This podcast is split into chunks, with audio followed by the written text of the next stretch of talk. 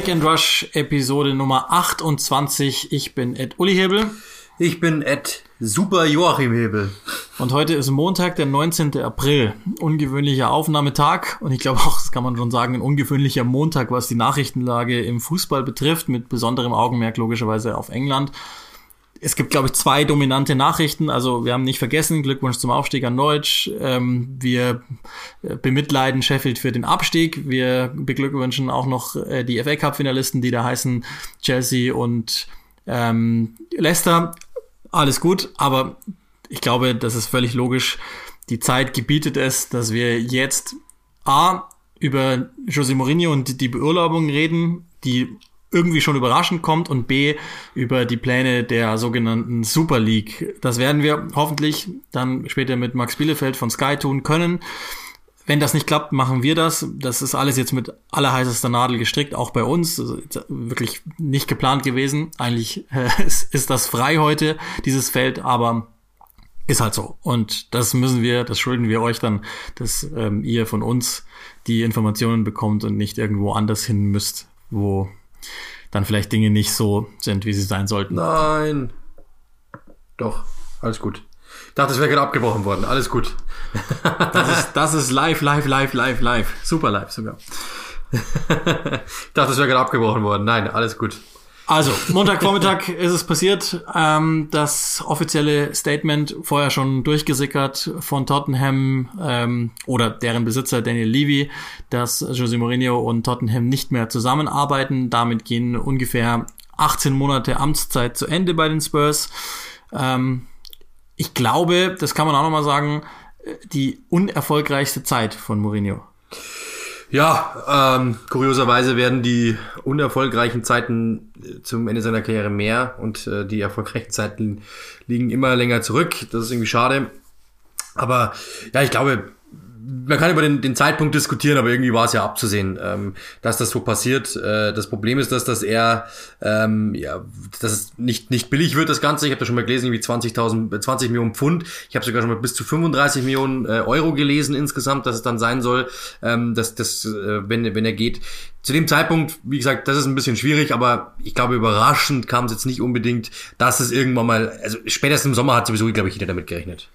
Ja, genau, das, das, das ist halt schon der Punkt. Das wundert mich jetzt schon sehr und da müssen wir ja dann vielleicht auf die Lage auch nochmal eingehen.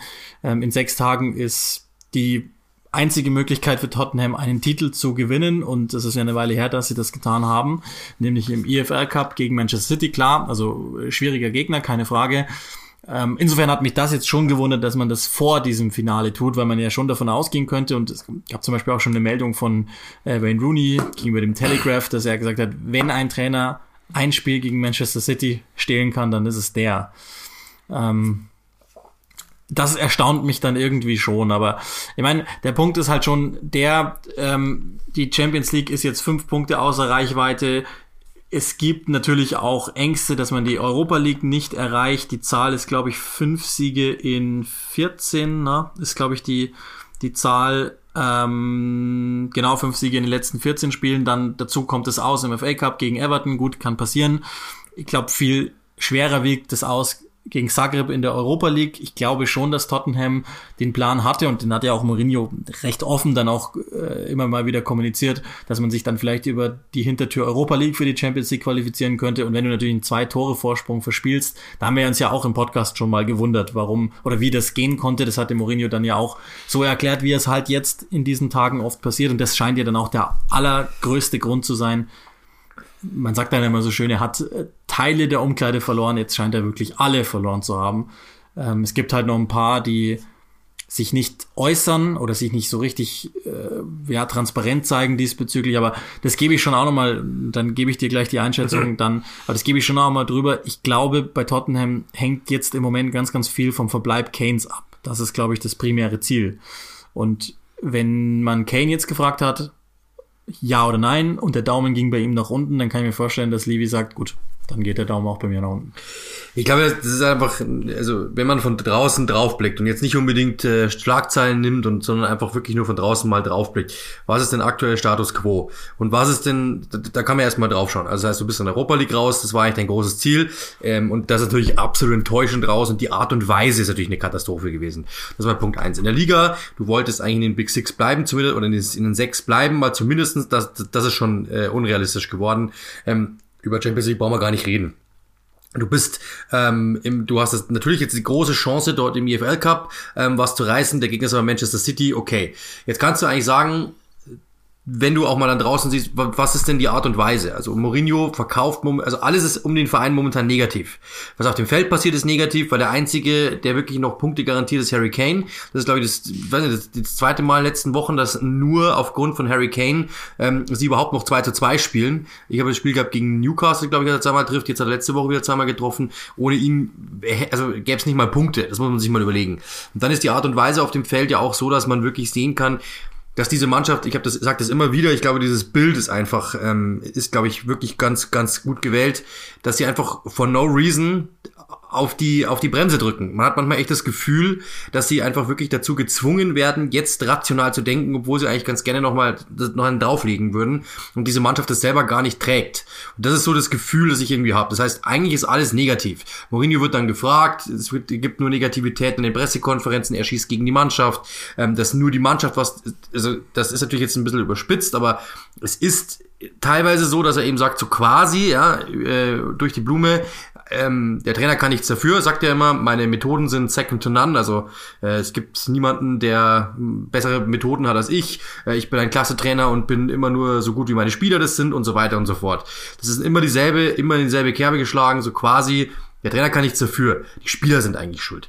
Und das sind natürlich solche Geschichten, das kommt bei der Mannschaft auch an. Er hat mehreren, mit mehreren Spielern sich überworfen. Ja, er hat sich äh, mit Alderweireld überworfen. Dele Alli brauchen wir nicht drüber diskutieren. Aurier brauchen wir nicht drüber diskutieren. Ähm, dann immer mal wieder Geschichten auch mit Gareth Bale am Anfang. Also es gibt immer wieder solche Geschichten. Hugo Loris momentan soll auch in der Kritik stehen. Also es gibt immer wieder solche Punkte.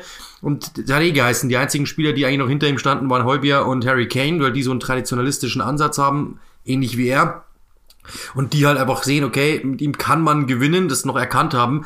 Aber das ist eben auch der Punkt, ja, das habe ich letztens auch gesagt in einem Spiel. Ähm, Mourinho ist gekommen, einfach nur um zu sagen, egal wie, aber wir gewinnen. Und das Problem ist, wenn du alles dem Gewinn unterordnest, aber nicht gewinnst, was ist dann deine Daseinsberechtigung? Und das ist, glaube ich, das große, große Problem, das die momentan haben. Es ist nicht attraktiv, es ist irgendwie negative Aura auf dem Feld, abseits des Feldes. Du hast deine Ziele aus den Augen verloren. Und dieses eine kleine Pflänzchen, das du jetzt noch hast, ist dieses Finale im EFL Cup. Das ist das einzige kleine Pflänzchen, das du noch hast. Und deswegen wahrscheinlich einfach jetzt, dann, also mit Sicherheit ist es so, dass sie werden sagen, okay, das ist nochmal ein Punkt, den wollen wir unbedingt mitnehmen. Wir wollen dieses Finale gewinnen. Wir wollen unbedingt jetzt nochmal Aufbruchstimmung erzeugen. Am Mittwoch spielen sie ja gegen Southampton in diesem Nachholspiel. Das heißt, nochmal, um da ähm, vielleicht schon gut reinzugehen, das Spiel kannst du gewinnen, so wie Southampton momentan drauf ist.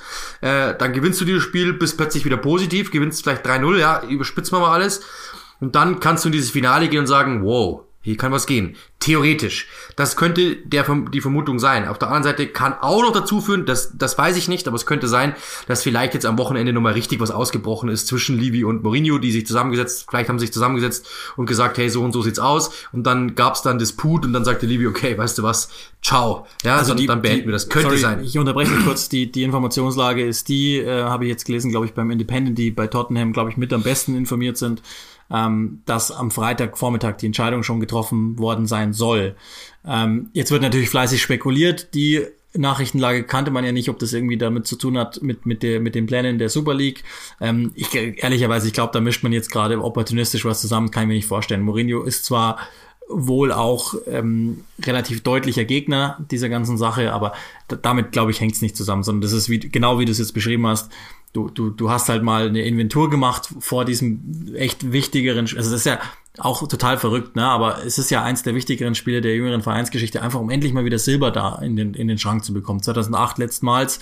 Und im allerschlimmsten Notfall kann das ja dann die Möglichkeit sein, doch europäisch zu spielen, was ja, glaube ich, nach dieser ganzen Zeit, und das hat ja Livia auch nochmal im Statement betont, ähm, eine der herausforderndsten Zeiten überhaupt in diesem ganzen Verein, die Mourinho mit uns durchgestanden hat. Wir wissen ja von den finanziellen Problemen, das war ja auch in All or Nothing durchaus ähm, thematisiert worden. Ähm, und dass man da natürlich jetzt dann wirklich nochmal eine gesonderte Angst hat, nicht europäisch zu spielen. Noch dazu, weil diese Entlassung ja eine Abfindung von rund 15 Millionen Pfund mit sich bringen soll. Kann ich mir vorstellen. Also die werden sich die Entscheidung nicht leicht gemacht haben, werden aber äh, abgewogen haben und nach all diesen Gesichtspunkten eben gesagt haben, okay, wir müssen jetzt gucken, dass wir irgendwie nochmal einen Impuls in diese Mannschaft kriegen. Ich sage euch ganz ehrlich, ich keine Ahnung. Also ähm, Ryan Mason übernimmt mit Chris Powell, glaube ich. Das sind jetzt die beiden, die es bis zum Saisonende wohl auch machen sollen. Die Entscheidung ist schon getroffen. Das ist natürlich schon ein Risiko. Also der ganze Mourinho-Stab, dass wir das auch noch mit drin haben, ist natürlich auch ähm, dann den Aufgaben äh, entstellt worden. Joao Sacramento, Nuno Santos, äh, Carlos Lalin und äh, Giovanni Serra sind logischerweise dann auch den Aufgaben entbunden worden. Ähm, und Mason und Paul sind jetzt erst einmal die beiden Starken, die es jetzt machen werden. Eben dann, wie du gesagt hast, Premier League, das macht für mich ehrlich gesagt noch ein bisschen komischer den Zeitpunkt, weil ich hätte den Überraschungseffekt des Neuordnen komplett verstanden. So scheinen sie jetzt sozusagen das als wichtigste Saisonwoche auszurufen und Mason und Paul dann eben noch eine, ja, vielleicht eineinhalb Trainingseinheiten mehr geben zu wollen mit Blick und, und vielleicht dann auch ein Anführungszeichen Testspiel geben zu wollen vor dem EFL Cup Finale gegen einen Gegner, der trotzdem immer noch äh, schwierig ist, auch wenn der gerade äh, Ergebnisse liefert, die nicht unbedingt den letzten Monaten entsprechen. Ja, das ist schon alles komisch. Ja, insgesamt ist alles komisch, aber ich kann es irgendwo natürlich schon nachvollziehen. Also ich meine, es war negativ, die Überlegungen gab es ja vor ein paar Monaten oder vor ein paar Wochen schon. Ich habe ein paar Tottenham-Spiele kommentiert, da war es immer wieder zu lesen, dass es dann überlegt worden ist. Und damals hat es immer geheißen, erstens natürlich, ähm, Levy hat sich für Mourinho stark gemacht. Es war sein Mann, er hat ihm alles in die Hand gegeben. Dann ist es natürlich schwer loszulassen. Das ist mal Punkt eins. Punkt zwei ist, man weiß natürlich genau, wie viel es kostet. Du hast jetzt ähm, gerade gesagt, dass es 15 sein sollen. Es gab schon bis zu 20, es gab schon äh, bis zu 35 Millionen Euro dann auch schon, was ich gehört habe, im Gesamtpaket mit allem drum dran. Ähm, das ist natürlich nicht billig. Ja, das ist ein Spieler, den sie ganz gerne verpflichtet hätten. Und für Spieler haben sie dieses Geld nicht ausgegeben. Jetzt müssen sie es einfach nur tun, um Mourinho loszuwerden. Das ist natürlich schon eine Aussage, das muss man schon klar sagen. Und ähm, ja, wie gesagt, ich, es war sehr negativ um den Verein herum. Das merkt man einfach gerade in den letzten Wochen immer wieder. Ähm, das ist einfach das große Problem, dass, dass einfach ähm, diese Mannschaft irgendwie auch etwas, ich sage jetzt nicht, glaube die, die haben jetzt nicht irgendwie gegen den geschossen im Sinne von du, der, der muss jetzt unbedingt weg, so wie es bei Real Madrid zu hören war, aber gelangweilt waren sie mal Minimum. Ich glaube, sie waren an der, an der Kippe zu sagen, boah, jetzt reicht's dann irgendwann mal. Und wenn er natürlich mehrere Spieler verliert, mehrere Spieler öffentlich immer wieder anzählt, Immer sind die anderen schuld, nie ist er schuld. Ähm, natürlich überspitzt, der hat es eh schon ein bisschen moderater gemacht ähm, als noch bei anderen Stationen, aber trotzdem immer noch, das war eben auch ein Punkt. Ich habe mit einem äh, Athletic ähm, damals Korrespondenten telefoniert oder noch immer, ähm, der aber damals halt telefoniert mit ihm, der ihm gemeint hat, dass auf die Frage meinerseits so quasi ist Mourinho ein anderer Typ, weil er wirkt ja so auf der Pressekonferenz. Sagt er, ja klar, also der wirkt so. Und ähm, er weiß natürlich, ähm, wie er sich zu verkaufen hat. Und das ist am Anfang immer so gewesen, dass er, dass er ganz, ganz nett und freundlich war. Und natürlich weiß er auch, dass er mehr grinsen muss und so. Aber was man intern hört, ist Mourinho nach wie vor Mourinho. Und davor hatte ich ein bisschen Angst, ehrlich gesagt, weil ähm, das war bei allen Vereinen so, dass er, das hat man ja hier auch wieder gehört, das erste, was er gesagt hat, ist, wir haben keinen Weltklasse-Innenverteidiger. Ich brauche einen. Punkt. Und dann hat er bei allen irgendwie kleineren Gelegenheiten immer wieder Seitenhiebe an die Innenverteidiger gegeben. Immer wieder. Äh, und das sind natürlich Punkte, dass die dann nicht mehr für ihn durchs Feuer gehen. Das war ja das, was man am Anfang immer das Gefühl hatte bei Chelsea, dass die alle für ihn durchs Feuer gehen würden. Weil er stellt sich vor diesem Spieler, wenn Kritik kommt, ist er derjenige, der diesen Druck wegnimmt und wir sind Chelsea und ihr könnt uns alle mal. So hat, hat man das Gefühl gehabt. Das ist jetzt in den letzten Stationen nicht mehr so gewesen, sondern er hat immer den Grund gefunden, warum es nicht läuft. Kann ja auch sein, dass er recht hat. Also ich finde, er hat recht. Es ist natürlich keine Weltklasse-Innenverteidiger, klar. Ja. Aber das, das kommunizierst du halt nicht öffentlich, sondern du sagst halt zu Daniel Levy, wir brauchen eins, dann haben wir ein Problem. Aber dem muss klar sein, in den, das kann ich natürlich in der Öffentlichkeit nicht sagen. Ich sag's jetzt zu dir, aber wir müssen. Und dann musst du halt versuchen, das offensiv äh, oder in der Öffentlichkeit wegzumoderieren. Und das ist halt das große Problem. Du hast die, dann hast die Innenverteidigung schon mal gegen dich. Dann gibt's am Anfang Stress mit Gareth Bale, es gibt immer wieder Stress dann auch natürlich um Harry Kane, ähm, zu dem er ja auch nicht irgendwie, andere Trainer stellen sich hin und sagen, Harry Kane ist ein unfassbarer Spieler, der muss bleiben und so weiter weiter und so fort, sondern er sagt einfach halt dann nur so quasi, das ist seine Entscheidung, er weiß, was er daran hat, ich werde darüber nicht sprechen. Ja, okay. Also das kann man auch mit mehr Liebe machen, ehrlich gesagt. Ich mag Jose Mourinho, weil wenn man, ich gibt so eine so eine Sky-Doku, ähm, wo man diesen Menschen Jose Mourinho mal sieht und das ist ein Typ mit richtig coolen Werten, wirklich, was man nicht glaubt. Der geht da in seiner in seiner Gegend rum und zeigt jedem und, und grüßt die Menschen und geht auf die zu und ist total locker, lässig und auch witzig was ich nie so gedacht hätte. Das ist ein super cooler Typ, sagt auch jeder, der mit ihm zu tun hatte, jemals der kennt dich nach 20 Jahren noch, wo andere dich nach einer Woche vergessen. Das ist, und das ist, das ist nicht übertrieben, sondern das ist genau so. Das, glaube ich, ist ein cooler Typ. Aber sobald es ums Gewinnen geht, sobald es um Fußball geht, glaubt er, er ist Sheldon Cooper in Anführungszeichen und es gibt nur ihn und es gibt nur seine Masche und alles andere ist kompletter Schwachsinn. Und das ist halt manchmal nicht der Fall, sondern so, so, so schwarz-weiß kann man es nicht sehen und vielleicht müsste er halt auch mal ein bisschen abrücken von diesen, von diesen 2005er Genen oder von diesen, von diesen 2005er Vibes und müsste vielleicht mal ein neues Album aufnehmen, weil das alte Album ist jetzt einfach ausgespielt und es hört halt, heutzutage hört es halt keiner mehr an. Das ist nun mal so. Wenigstens remastern hätte das können. Vielleicht, ja. Um mal meine, meine, mein Wissen äh, breitreten zu wollen. Also ich füge noch eine Personalie dazu, weil ähm, die haben wir auch dann äh, bei dieser All or Nothing Review besprochen äh, in, in Hochzeiten der Pandemie. Deli Alli, glaube ich, äh, ist, ist und bleibt ein, ein Thema in, der, in dem ganzen Kosmos. Von dem war witzigerweise jetzt nichts zu lesen, aber das, das ist ja schon äh, klar geworden, dass der seine Anhänger hat in der Kabine und logischerweise auch innerhalb des Vereins. Vielleicht nicht, weil die überzeugt sind von ihm als Fußballspieler, der Tottenham in Zukunft weiterbringen wird, aber, und das sollte uns allen klar sein, das ist selbstverständlich, ähm, jede Sekunde, die der nicht mal im Kader steht, trägst du ja in die, in die Welt, der ist es nicht wert. Aus welchen Gründen auch immer. Und das heißt, auch zeitgleich schmilzt eine potenzielle Ablösesumme. Heißt, im ganz großen Kreis, du verbrennst potenziell einzunehmendes Geld. Und wenn du dann noch dazu nach innen negative ähm, Schwingungen hast, die, die von Ellie ausgehen, weil der logischerweise nicht zufrieden ist mit dem Trainer und 100% nach innen gearbeitet hat, das ist ja völlig normal. Ähm, und er hatte ja ein gewisses Standing in der Mannschaft und ich gehe davon aus, er hat es auch immer noch. Also ich glaube nicht, dass alle von ihm abgerückt sind. Im Gegenteil, gerade in so Phasen, wo es vielleicht jetzt nicht so hundertprozentig läuft, kann ich mir schon vorstellen, dass mal jemand in der Mannschaft sagt, na gut, mit dem hatten wir immer mal eine Lösung mehr parat als vorher halte ich auch noch für, für ganz interessant.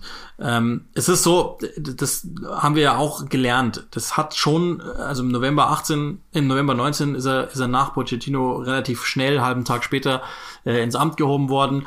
Am Anfang hat's eigentlich okay funktioniert, auch ehrlich gesagt besser, als ich das damals noch in Erinnerung hatte. Ähm, sah eine Zeit lang so aus, als ob sie tatsächlich äh, vielleicht sogar noch in die Top 4 gehen könnten, also Richtung Champions League. Das ist dann im Februar ähm, ja, zum Ende gekommen, glaube ich, dass man, dass man gedacht hat, es war klar, im März sind sie ausgeschieden, dann gegen Leipzig schon in der Champions League und das Ganze echt deutlich, also zu deutlich, glaube ich, auch für Tottenham, da hat man schon das erste Mal gemerkt, oh, das brodelt auch wieder etwas mehr. Zwischendrin hat er einen Dombele mal abgewatscht äh, beim Southampton-Spiel, ähm, einen Trainer als Idioten bezeichnet. Ähm, dann wiederum, da war ja erstmal diese Pause, Pandemie und irgendwie wusste niemand so recht, dann ging es wieder weiter mit ähm, eigentlich einem einem ganz ordentlichen Unentschieden gegen United, später dann sogar der Sieg gegen Arsenal, ganz, ganz wichtig natürlich. Ähm, und zumindest hat er dann ja noch die Europa League gesichert und das haben wir zu Recht auch im Nachhinein als Erfolg bewertet damals. So wie er sie übernommen hatte, war das eine kaputte Mannschaft. Es war dann schon soweit erfolgreich. Start dann in die neue Saison 2021 natürlich wieder Katastrophe gegen Everton. Ähm, und dann ging es halt weiter, dass dieses 6-1 zwischenzeitlich natürlich wieder so ein, so ein absolutes High, das man, glaube ich, auch erklären musste die waren zum Teil wirklich unglaublich. Also das, das muss man, muss man echt sagen. Ähm, Ende November sogar Tabellenführer. Und da dachten wir, okay, die könnten Anfang vielleicht, sogar noch, ja. könnten vielleicht sogar ähm, Tatsache diesmal in der Meisterschaft mitsprechen und dann ja ging's ging's halt wieder weiter ähm, Januar ja. unentschieden gegen Fulham ja. nix nix vernünftiges äh, dann Februar aus im FA Cup und, und so weiter. Und dann ab dem Zeitpunkt geht's eigentlich nur bergab. 18. März, glaube ich, nochmal so ein, so ein Schlüsseldatum, eben das Aus gegen, gegen Zagreb dann, obwohl du eigentlich schon weiter warst. Und ja, jetzt sind wir am 19. April und er hat's überstanden. Kürzeste Amtszeit seit Lehrer für Mourinho. Und ich glaube, das müssen wir schon auch nochmal reden. Also wir gerne natürlich logischerweise noch auf potenzielle Nachfolger zu sprechen kommen, aber lass uns vielleicht Mourinho als Trainer nochmal abschließen. Und ich sag gleich, was ich denke, was kommen könnte, wenn, wenn, wenn Dinge so laufen, wie sie laufen könnten. Ähm, glaubst du, dass wir den nochmal in England trainieren sehen, wenigstens? Oder was, was macht's grundsätzlich mit seiner Karriere jetzt auch?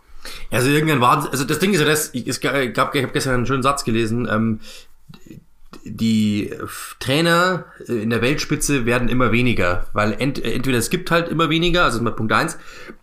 Erstens, es gibt immer weniger. Zweitens muss man auch sagen, ähm, die Trainer, die es gibt in der absoluten Weltspitze, die sind halt schon teilweise verbrannt bei Vereinen. Das heißt, du kannst ja schon hinter jeden Trainer das eine oder andere Logo setzen und dahinter dann äh, gibt's dann Pfeil, äh, gibt's dann gibt's dann einen Haken oder gibt's ein Kreuz. Und die meisten sind ja schon durch bei großen Vereinen. Das heißt, ähm, die haben ja schon ihre Stat äh, Stationen da gehabt und Deswegen so, ein, so einfach wird das nicht mehr jemanden zu finden. Das ist ja auch, was Bayern München jetzt gerade für ein Problem hat und so weiter. Deswegen das kann schon sein, dass wenn zum Beispiel mal Mikel Arteta geht, bei Arsenal zum Beispiel, dass die auf die, die hatten ja schon mal diese Idee, dass man es vielleicht dann nochmal versucht, dass man ihn anzugeben. Weil wen, wen nimmt man sonst? Das ist immer dann die große Frage.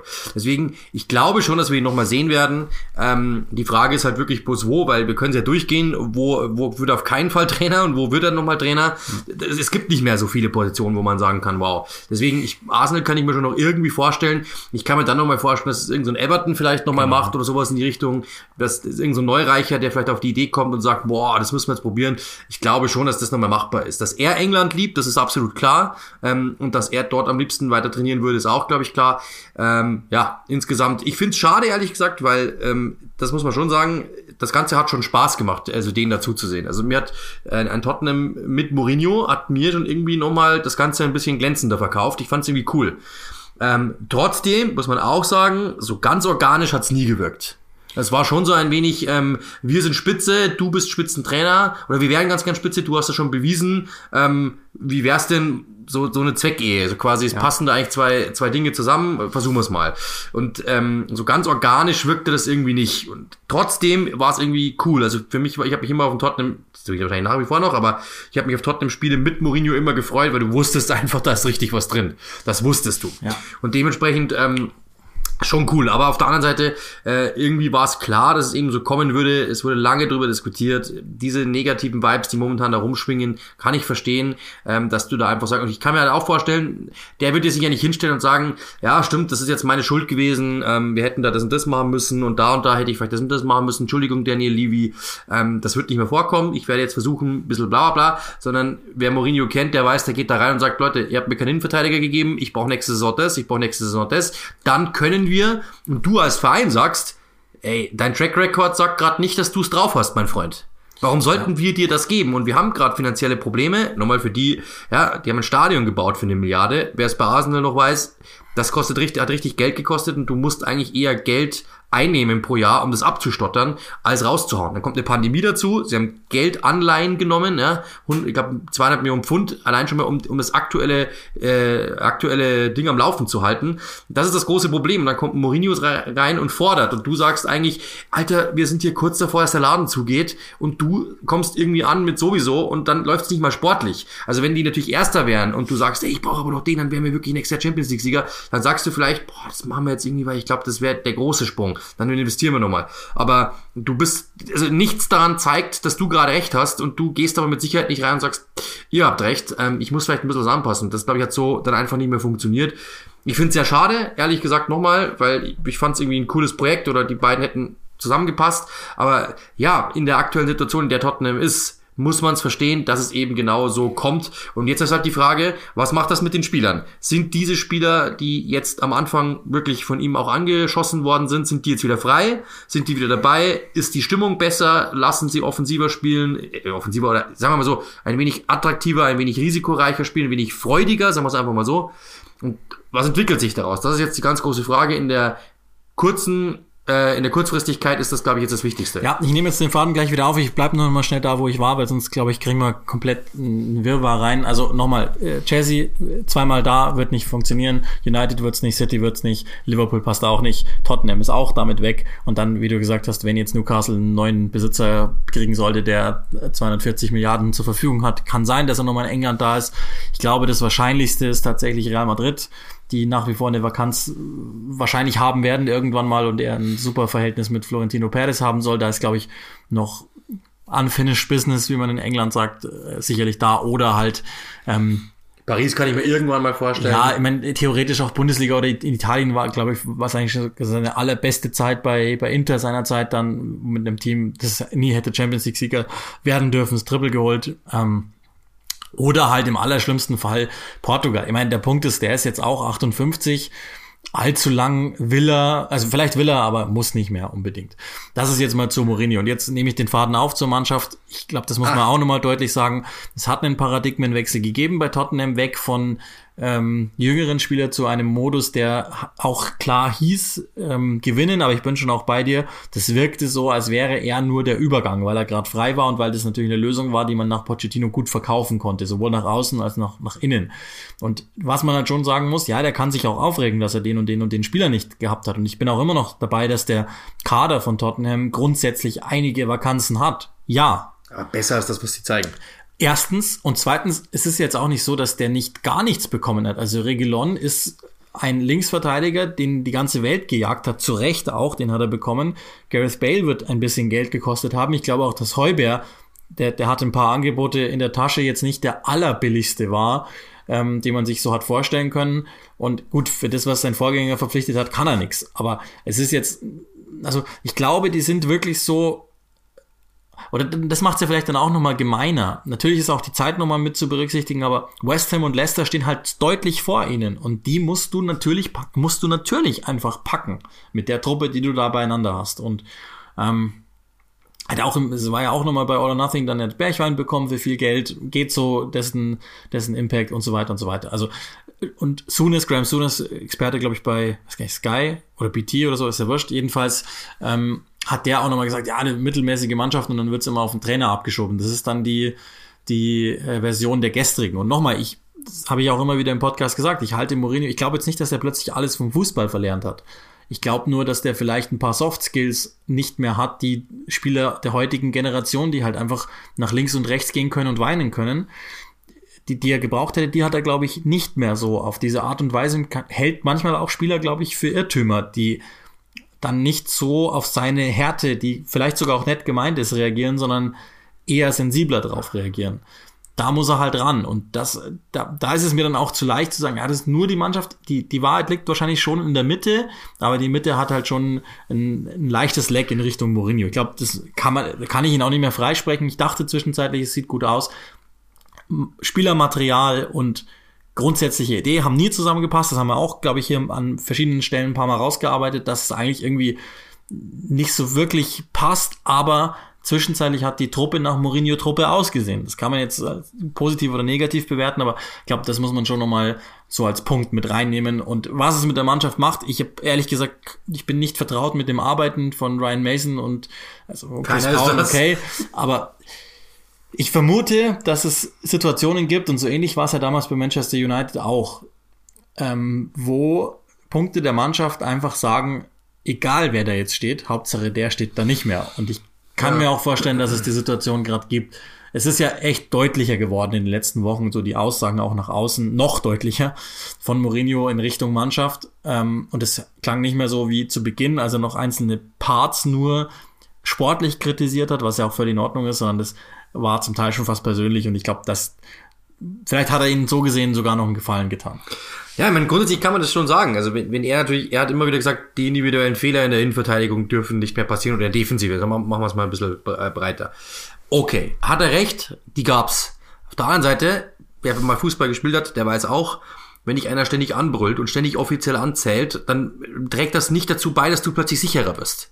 Ganz im Gegenteil. Und dann, das ist einfach genau das gewesen, dass wann immer er Eric Dyer angeschossen hat, der im nächsten Spiel prompt wieder einen daneben getreten hat. Warum? Weil natürlich er selber wusste, boah, wenn ich jetzt das wieder mache, dann kriege ich, und in dem Moment überlegst du zu viel Punkt aus.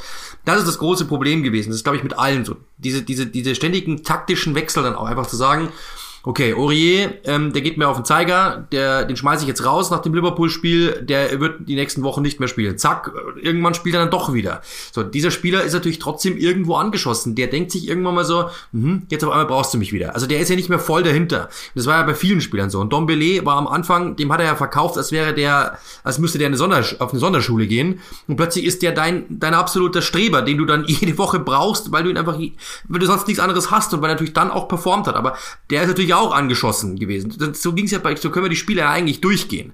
Da gibt's andere Spieler wie Regilon, der baut richtig Scheiße da um Weihnachten rum und trotzdem, der ist immer gesetzt, wann es irgendwie geht. Für wen? Für Ben Davis, ja, der eigentlich absolut der wichtige Mann war eigentlich in diesem Kader und der, bei dem man dachte, der würde unter Mourinho niemals rausfliegen.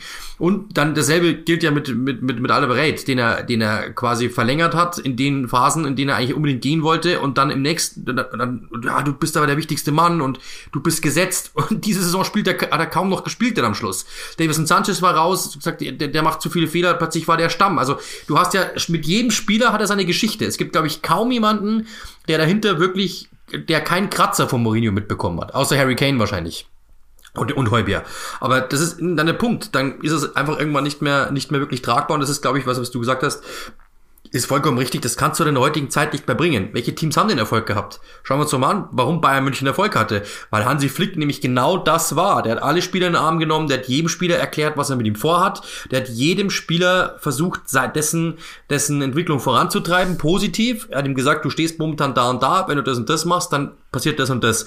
Und hat die nicht offiziell angeschossen. Und du, kannst ja, du musst ja Spieler hat, ansprechen. Der hat auch verstanden, hat, wer genau. die Leute im, im genau. Umkleideraum sind. Ne? Das kannst du genau. ja, ob du die jetzt gut findest oder nicht, ist ja wurscht. Aber das muss, die Dynamik in dem Team muss man halt einfach Genau. Und ich glaube, dass Mourinho wollen. einfach nur denkt, die Dynamik im Team heißt, Jose Mourinho ist ganz vorne, alle anderen sind Schafe und müssen ausführen, was ich sage. Überspitzt. Und das funktioniert halt einfach nicht. Das sieht man auch bei, in diesem, bei All or Nothing, wie er funktioniert. Ich glaube, dass der, natürlich, ähm, so ein Harry Kay, aber ich glaube, die Hierarchie in der Mannschaft wird da schon ein wenig plattgetreten. Die wirken irgendwann mal alle so ein wenig beschädigt oder zumindest zurückgedrückt, weil Mourinho einfach das Sagen hat. Punkt aus, keine Diskussion. Nur das, was er sagt, stimmt.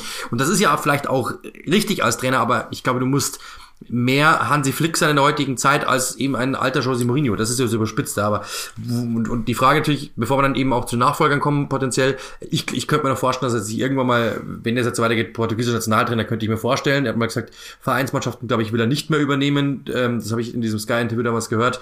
Aber die Nationalmannschaft könnte irgendwann schon nochmal ein Thema sein, vielleicht irgendwann mal, dass er das vielleicht noch übernimmt. Aber ja. Ehrlicherweise vielleicht auch die englische. Also ich bin immer noch nicht davon überzeugt, dass, dass Southgate 100% weitermachen darf nach der Europameisterschaft, aber ähm, das hängt natürlich vom Ergebnis ab. Äh, okay, das also zu Mourinho. Ich fürchte, dass wir ihm auf englischer Ebene bye-bye sagen müssen. Zumindest, also erstmal wird er wieder TV-Experte werden nach einer gewissen Zeit, klar, aber im aktiven Spiel, glaube ich, ähm, das glaube ich nicht mehr, tatsächlich.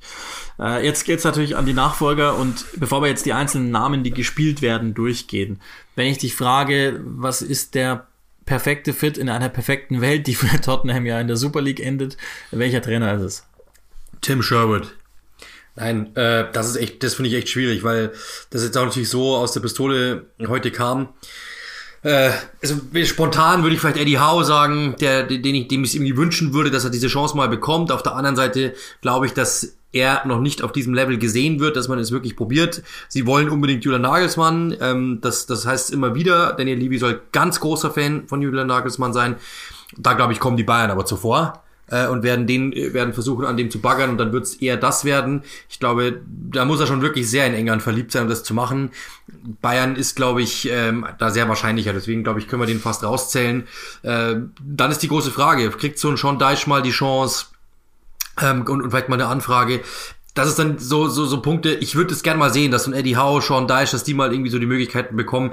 Vielleicht ein Brandon Rogers, der mit Sicherheit, das wäre wahrscheinlich der Traumfit. Auf der anderen Seite, das würde ich Leicester irgendwie echt nicht wünschen, dass die den verlieren. Aber das könnte ich mir vielleicht vorstellen, so wenn ich mir einen wünschen dürfte in einer Welt und keiner wäre beleidigt, dann wäre so Brandon Rogers einfach, sagen wir so, egal welcher Big Six Club irgendwann mal irgendjemanden entlässt, Brandon Rogers muss der nächste Trainer werden. Weil ich, das ist einfach unfassbar, was der Typ macht.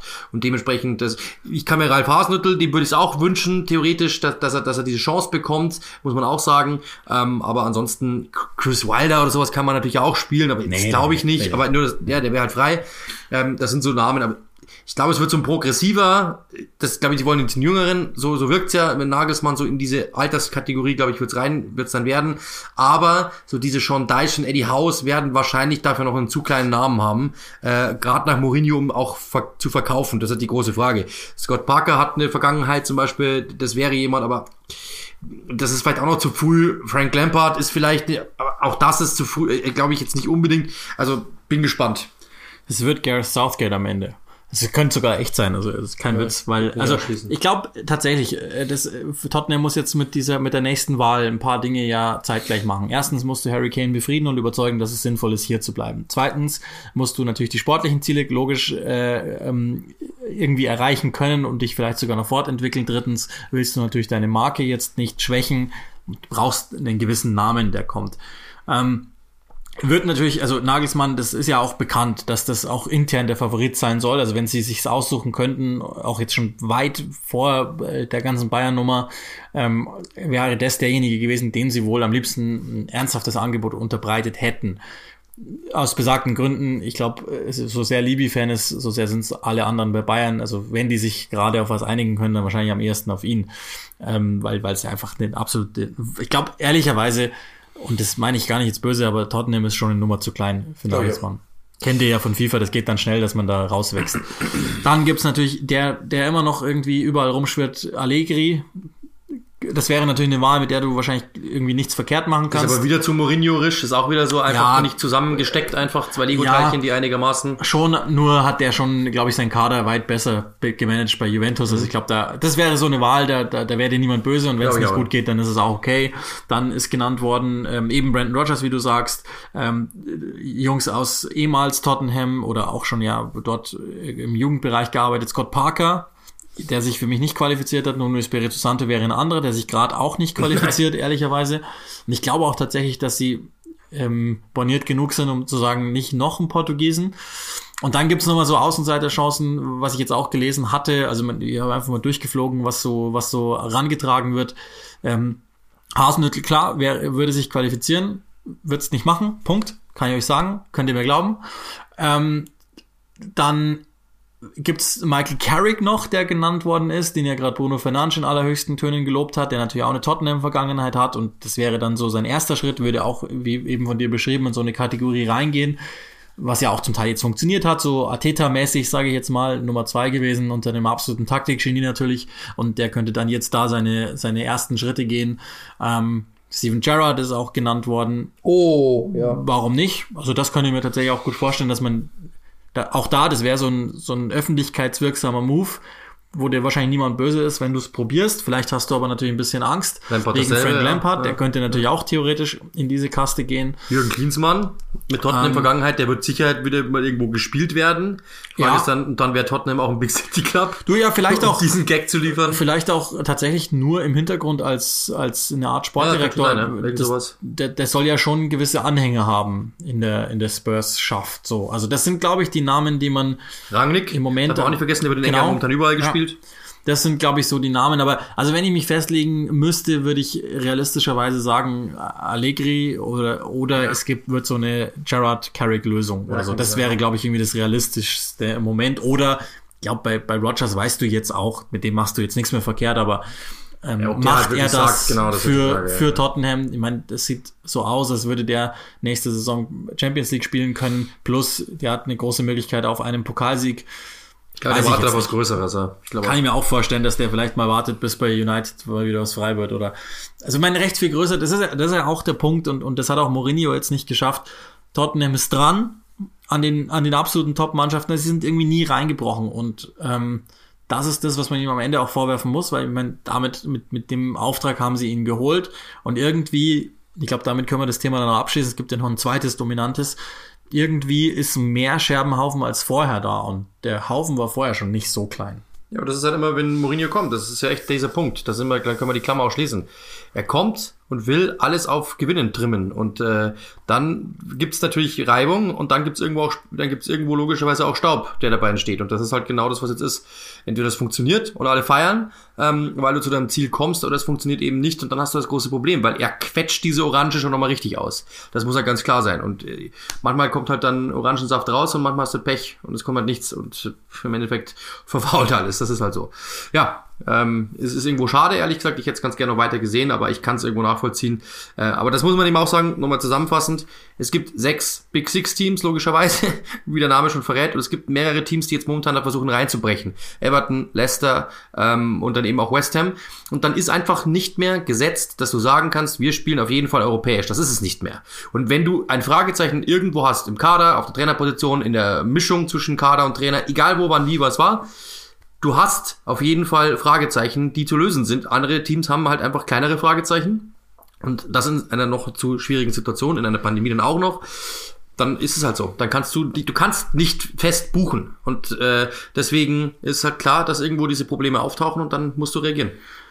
Das also zu Tottenham und jetzt gehen wir gleich über und ich leihe mir eine Formulierung eines Kollegen von Sky England, äh, Kavanaugh heißt er mit Nachname, zum Bürgerkrieg des Fußballs. Finde ich ganz schön und passend. Das ist halt die Frage, ob das Max Bielefeld auch so sieht. Wir bleiben an den Telefonen. Wenn wir es schaffen, erfahrt ihr davon. Ansonsten machen wir weiter. So, also Teil 1 ist aufgezeichnet worden mit Uli und mit mir. Jetzt haben wir einen Gast. Max Bielefeld ist äh, zu Gast von Sky Sport News, ähm, der sich damit beschäftigt hat, der absolute Experte ist und ähm, ja, ein, äh, ein, ein großer, äh, einer, den ich groß bewundere, muss man wirklich sagen. Deswegen freut mich sehr, Max, dass du Zeit gefunden hast, ähm, hier wirklich dann auch äh, Teil zu sein dieser Sendung. Ähm, die erste Frage natürlich gestern diese große Bombe, dass diese ähm, Vereine quasi die Super League in Anführungszeichen ausgerufen haben. Ähm, du wusstest wahrscheinlich zuvor schon ein bisschen was darüber, oder? Also erstmal danke für die Blumen, Yogi. Äh, ich freue mich sehr, hier mit dabei zu sein.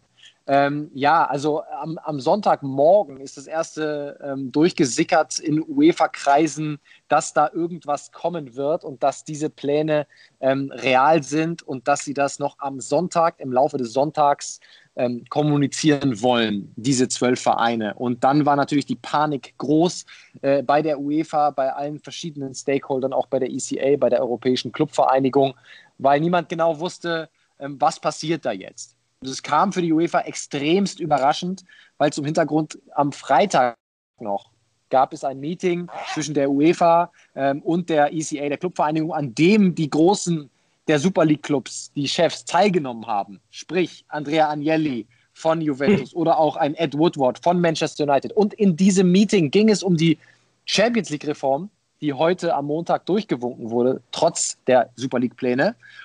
Und dort haben Juventus, Manchester United, alle Teams, die jetzt ausgeschert sind, gesagt, das sind gute Pläne, damit können wir leben. Noch am Freitag ist das gefallen. Daraufhin waren die Bosse, unter anderem auch Andrea Agnelli, nicht mehr erreichbar für die UEFA und es wurde eben immer klarer, dass da irgendwas im Busch ist, bis dann mhm. eben am Sonntag der große Knall kam und mittlerweile ist Andrea Agnelli nicht mehr Präsident der ECA, alle Ämter niedergelegt, nicht mehr Teil des UEFA-Exekutivkomitees. Das gleiche gilt für Ed Woodward, der dort alle ähm, Ämter niedergelegt hat. Und Schäferin hat es gerade gesagt, ähm, ich habe noch nie so einen großen Lügner wie Andrea Agnelli gesehen und wie Ed Woodward, die mir noch am Freitag ins Gesicht gelogen haben und am Sonntag dann diesen Schritt gegangen sind. Sein O-Ton war, ich wusste nicht, mhm. dass die Schlangen so nah bei uns sind. Ja, das habe ich auch gerade gelesen. Das fand ich sehr, sehr witzig. Ähm, jetzt ist natürlich das große, die große Frage. Erstmal, ähm, kann man dann sagen, dass die Champions League-Reform diesen Clubs nicht weit genug ging? Da, und deshalb wurden sie dazu in Anführungszeichen gezwungen? Kann man nicht so sagen, weil an diesem besagten Meeting am Freitag sind große Zugeständnisse ähm, mhm. gemacht worden von Seiten der UEFA. Heißt, die Clubs hätten noch ein bisschen mehr Einfluss, noch ein bisschen mehr Mitbestimmung bekommen. Deswegen waren auch die deutschen Clubs, der FC Bayern zum Beispiel, sehr überrascht über dieses Vorgehen der Clubs, weil am Freitag alles auf Harmoniekurs ausgerichtet war und die mhm. Bayern auch gesagt haben, das reicht uns. Das ist ein guter Kompromiss mit der UEFA. Ich glaube, das ist jetzt, sagen wir so, hinter vorgehaltener Hand, auch in, in Kreisen der Stakeholder, äh, eine Erklärung, dass ein Agnelli und auch ein Florentino Perez eigentlich damit gerechnet hatten am Freitag, dass die UEFA nicht so große Zugeständnisse macht und dass sie dann sagen können, okay, weil ihr das nicht gemacht habt, gehen wir jetzt den Schritt zur Super League. Und äh, hinter vorgehaltener Hand wird gesagt, das war nicht gut für die, weil dann hatten sie jetzt mhm. keine, ähm, äh, keine, keine Ausrede mehr, warum sie die Europa, die Super League starten, haben dann so hören wir, ihre Handys ausgemacht, waren nicht mehr zu erreichen für die UEFA und haben den Alleingang gestartet mit der Super League. Das ist eigentlich vollkommen wahnsinnig. Also ich habe jetzt gerade auch gelesen, Florentino Perez sagt irgendwie, es geht da um vier Milliarden Fans, die natürlich da sind. Sie haben Verantwortung den Clubs gegenüber und den Fans gegenüber. Das ist jetzt mal unter uns, das ist halt Quatsch, oder? Ist, also im Endeffekt ist es eine reine ein rein finanzielles Konstrukt oder, oder gibt es irgendwelche anderen Gründe zu sagen, wir, wir, wir machen unser eigenes Ding? Es geht natürlich, äh, wie so oft in erster Linie, um, um finanzielle Nöte auch der Clubs. Gerade die Spanier, ne, Barcelona, mhm. Real Madrid sind extrem getroffen durch die Corona-Krise und denen hilft jeder Cent.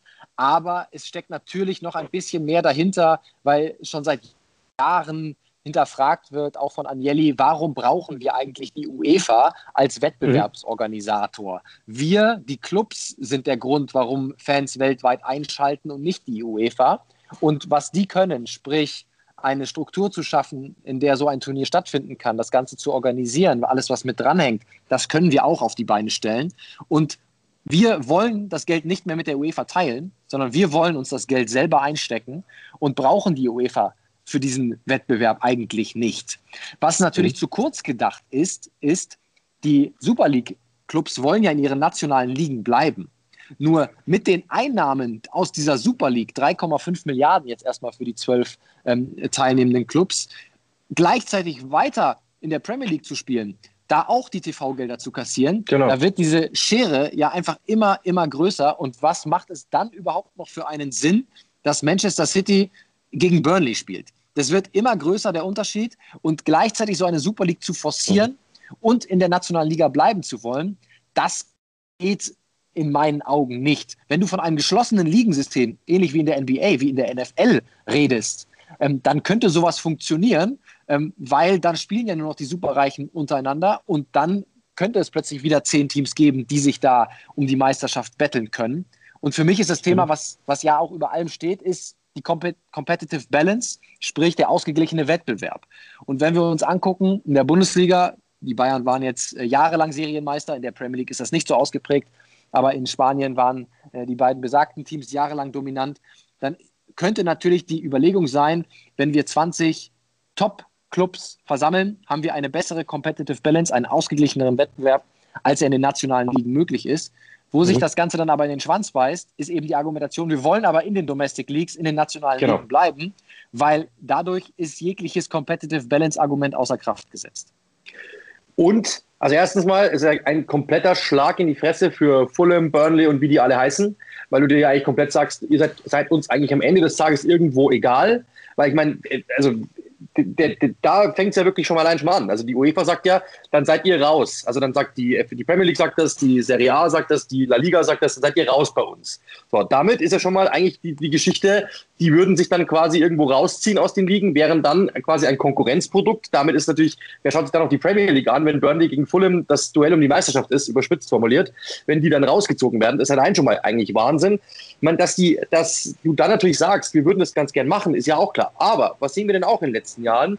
Ähm, diese, wenn du Real Madrid gegen Liverpool zehnmal siehst pro Saison, dann verliert das doch komplett an Wert. Wir sind doch jetzt schon eigentlich komplett übersättigt von Fußballspielen der großen, also ein Champions League-Sieger ist jetzt gefühlt nicht mehr so viel wert wie vor zehn Jahren. Gefühlt. Weil du, du, du hast halt schon hundertmal gesehen, wie der gekrönt worden ist. Und äh, in, in sämtlichen verschiedenen Varianten. Und jetzt bist du natürlich da, dass du im Endeffekt einen eigenen Wettbewerb hast, dazu Konkurrenz mit der nationalen Liga, wenn es wirklich durchgezogen wird. Also irgendwo ist es halt komplett irre, also du verwässerst ja noch mehr die ganze Geschichte. Und wie du eben sagst, da ziehen sich Vereine raus, die machen noch mehr, mehr, mehr Geld. Ähm, und im Endeffekt bist du dann wieder zur Konkurrenz in der eigenen Liga, willst von denen aber das Geld auch noch mitnehmen. Das können sich doch Premier League, La Liga und so weiter gar nicht gefallen lassen. Und die UEFA ist recht nicht.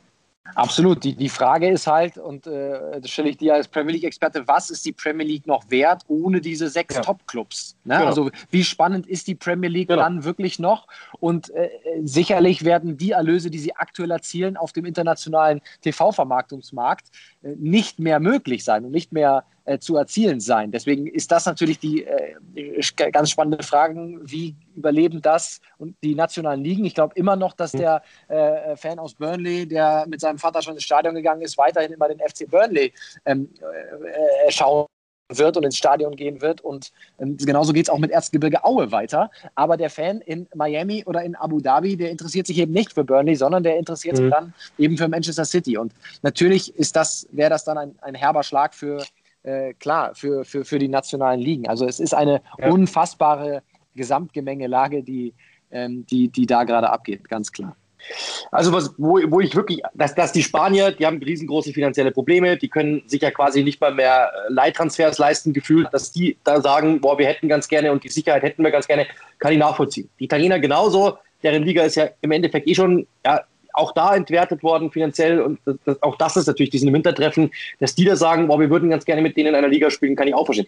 Bei den Engländern muss ich ganz ehrlich sagen, kann ich es nicht verstehen, weil äh, die im Endeffekt ja quasi sich dann auch finanziell angleichen mit den anderen Clubs. Also die sollten ja eigentlich sagen, boah, wir sind gegen sowas, dann könnt ihr das nicht durchziehen, dann sind wir weiter in explodierter Stellung, weil die Premier League mehr wert ist. Verstehe ich ehrlich gesagt auch nicht. Ähm, und, und die kriegen ja wirklich auch massiven Gegenwind jetzt. Ähm, aber und was ich nicht, also wer mir fehlt, ist Paris Saint-Germain. Also ich hätte gedacht, die wären dabei, ehrlich gesagt.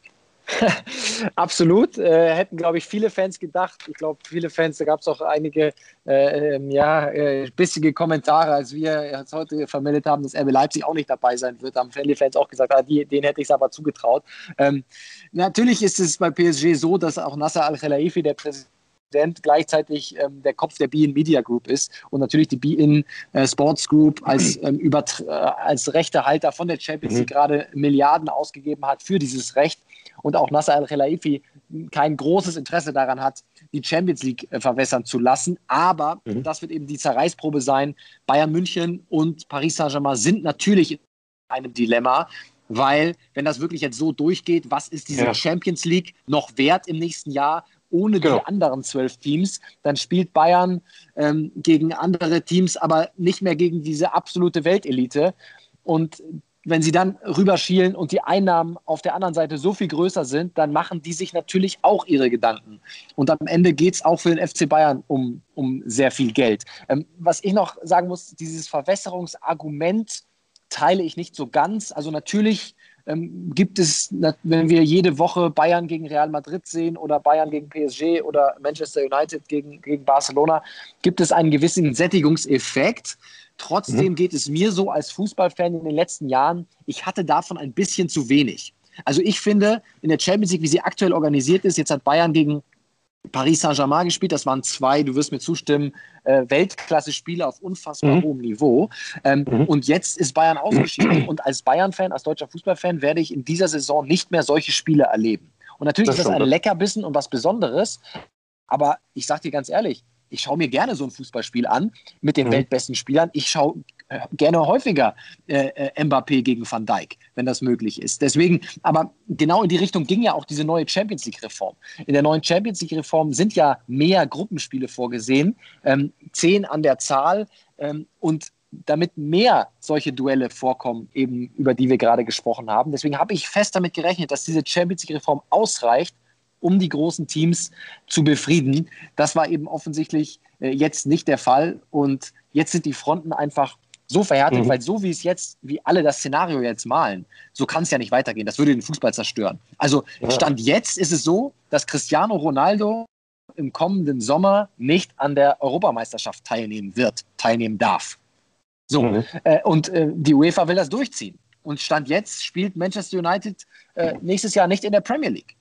So, und und mhm. das kann nicht die Lösung sein. Ja, das ist jetzt ja, eine Art kalter Krieg. Jeder gibt eine Art Wettrüsten. Schau mal hier, meine äh, Atombombe, ich habe eine noch bessere, also jetzt martialisch ausgedrückt, das hat natürlich nichts mit Krieg ja, zu tun, aber äh, klar, das klar, ist eine Art Wettrüsten und irgendwo muss es, muss es Lösungen geben. Ich glaube, es gibt keinen richtigen Weg zurück für diese Super League-Teams, weil das ist, dafür sind zu viele Linien überschritten worden. Es sind die Ämter niedergelegt worden in der ECA, mhm, in mhm, der mhm. UEFA. Äh, äh, es gibt mit JP Morgan eine Bank, die das offiziell mittlerweile bestätigt hat, dass sie der Investor sind, der dahinter steht. Also es ist zu viel kaputt gegangen, als dass jetzt Ed Woodward und Andrea Agnelli in einer Woche sagen, ach, wisst ihr was, gebt uns 10% mehr, dann sind wir zufrieden, wir kommen wieder zurück in die Champions League. Ich glaube, das ist kein Szenario. Und ich bin fest davon überzeugt, dass es ein Fußball vor dem 19. April 2021 geben wird und einen Fußball danach. Ich glaube, die mhm. Fußballwelt wird sich kapital verändern. Wie genau und in welchen Austarierungen, das müssen jetzt die nächsten Wochen zeigen. Aber ich glaube, die werden das durchziehen und ich sehe im Moment keinen richtigen Weg zurück. Ja, das ist eben die Frage. Äh, die UEFA wird natürlich dagegen vorgehen, die Verbände werden dagegen vorgehen. Was glaubst du, wie geht es da weiter? Naja, die werden halt alles ausschöpfen. Die äh, UEFA wird sagen, wir lassen euch nicht mehr für unsere äh, Wettbewerbe zu. Heißt, für die Europameisterschaft, wie gerade schon ähm, angesprochen, wird Cristiano Ronaldo nicht äh, mhm. zugelassen.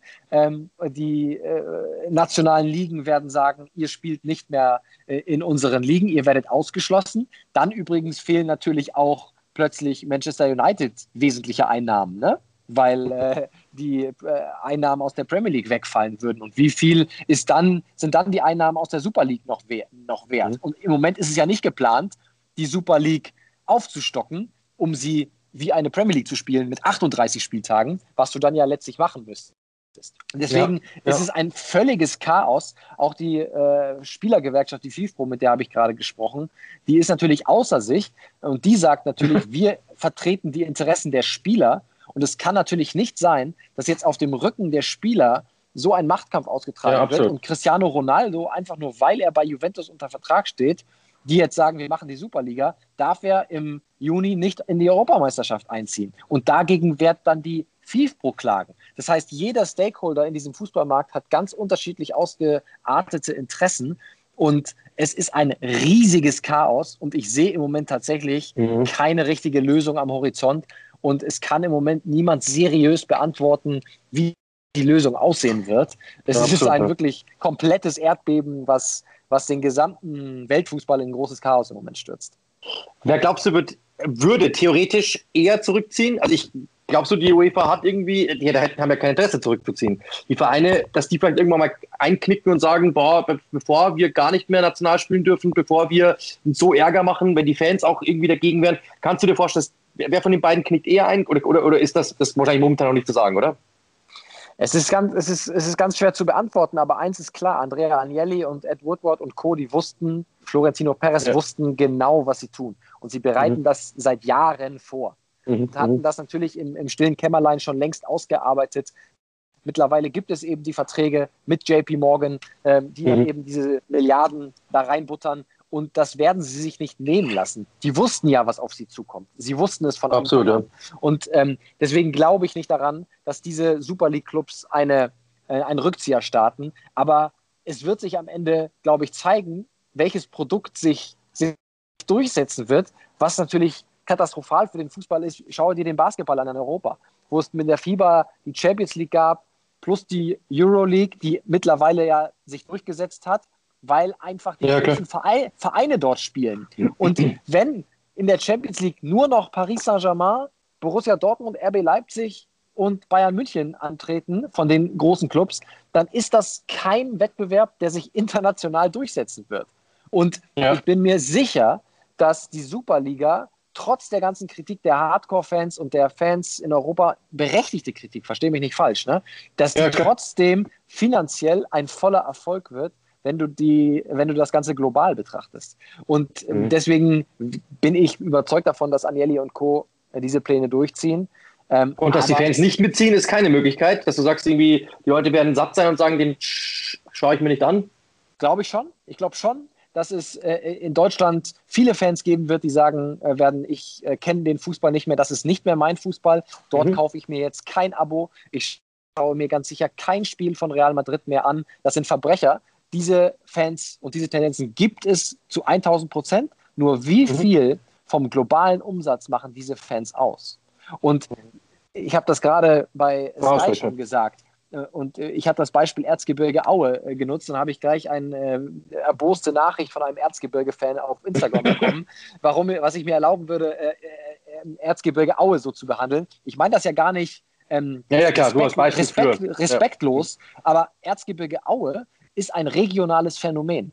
Ist es ja. ein äh, regional, schauen sich die Leute ein Spiel von Erzgebirge Aue an. Aber selbst bundesweit ist Erzgebirge Aue ähm, ja, äh, nicht wirklich ein Player in dem gesamten Fußballbusiness. Und wenn wir jetzt ja, uns global anschauen, ähm, wo vermarktet wird die Champions League und wo sich Real Madrid vermarktet, ja, dann spielt das erst recht keine Rolle. Und die Frage ist, wie groß ist der Impact von europäischen Fans, die sich sagen werden, wir unterstützen dieses Produkt nicht, Im Vergleich zu den globalen Fans, die sagen werden, die Popcorn-Fans nenne ich sie mal, die sagen werden, ach, da schaue ich mir aber gerne an. Ich mache mir ein Pay-per-View, ich schaue mir jetzt für 10 Euro das an. Oder eine mhm. Idee, die auch mhm. diskutiert wird, eine Art League Pass, wie es bei der NBA ja, ist, ja. Dass ja, du dir einfach in Amerika einen League Pass für die Super League kaufen kannst für 250 Euro im Jahr und dann kannst du diese Spiele sehen.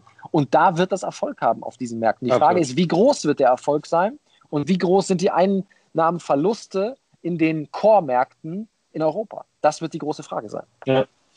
Eine Frage hätte ich noch, nur als Einleitung nur mal kurz, weil Gary Neville zum Beispiel ist ja momentan der äh, Hero momentan dieser, dieser Gegenbewegung ähm, ja. der gesagt hat, das ist ein absoluter, absoluter Witz und das ist reine Gier und diese Vereine, das ist natürlich schon witzig. Ja, also Vereine wie You Never Walk Alone, ja, FC Liverpool, die sich immer vorne hinstellen und auf, auf Fankultur machen, ähm, die walken jetzt alone und machen diesen Alleingang. Ja, das ist eigentlich komplett Wahnsinn, dass, dass solche Vereine es wirklich sind. Da sieht man mal, was das nämlich wert ist, dieses große Kult. Das ist einfach nur Quatsch, ja. Auch Dortmund und diese ganze reine Liebe und so, das ist einfach Quatsch, finde ich. Also das ist einfach, wir sind in einer anderen Zeit. Ähm, und deswegen ist es so, diese Vereine sind sind einfach so aufgestellt, wie sie sind. Das um nochmal einzuwerfen. Ich finde es auch krass. Ähm, äh, jetzt ist die Frage an dich, und das ist jetzt wirklich nicht die Frage an den Journalisten Maxi, sondern an den, an den Fußballfan Maxi. Sag, machen wir es mal ganz plakativ, wie super ist diese League? Wie findest du sie? Glaubst du, dass es wirklich, also ist es was, was dich reizt? Ist es etwas, wo du sagst, boah, ey, oder sind wir Deutschen einfach grundsätzlich so, dass wir sagen, was Neues wollen wir einfach gar nicht erst mal sehen? Muss man aufgeschlossen sein? Oder sagst du, also ganz ehrlich, ich könnte mit der Champions League, so wie es war, auch leben? Es reizt mich tatsächlich. Ich glaube, dass Bayern und Paris Saint-Germain zwei Teams sind, Borussia Dortmund mit Abstrichen, die der Super League fehlen, die ihnen wirklich wehtun. Mhm. Ähm, aber ich habe das schon mal gesagt, ich möchte öfter die Topspieler gegeneinander sehen, nicht nur in den nationalen Ligen, sondern ich möchte äh, diese Qualität dieser Spiele öfter genießen können. Ich sehe aber eben, so wie es jetzt umgesetzt wurde, äh, einen großen Verrat der großen Vereine gegenüber der europäischen Fußballgemeinschaft. Und das ist nicht der richtige Weg gewesen.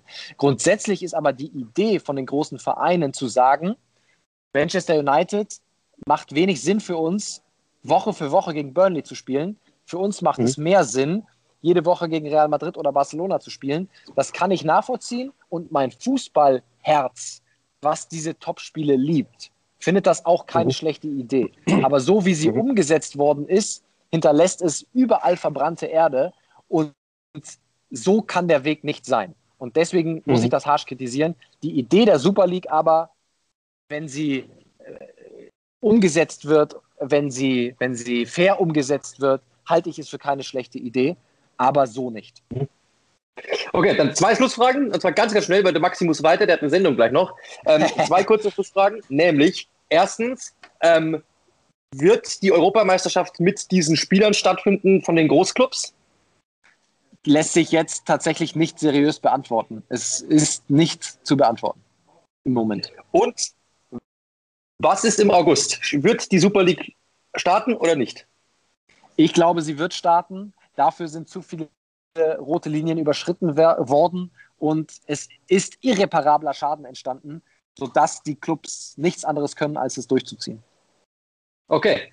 Wir haben es durchgezogen. Besser geht's nicht. Maxi, vielen Dank, dass du unser Gast warst. Es hat mir sehr viel Freude gemacht. Es gibt da, was das betrifft, keine größeren Experten in diesem Land und da übertreibe ich nicht. Äh, man schmiert oft mal Honig um, um, den Mund, wie ich es bei Uli jede Woche mache. Bei dir ist es wirklich ernst gemeint.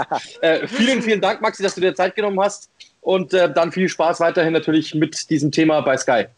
Dankeschön. War mir eine große Freude. Immer wieder gerne mit euch beiden.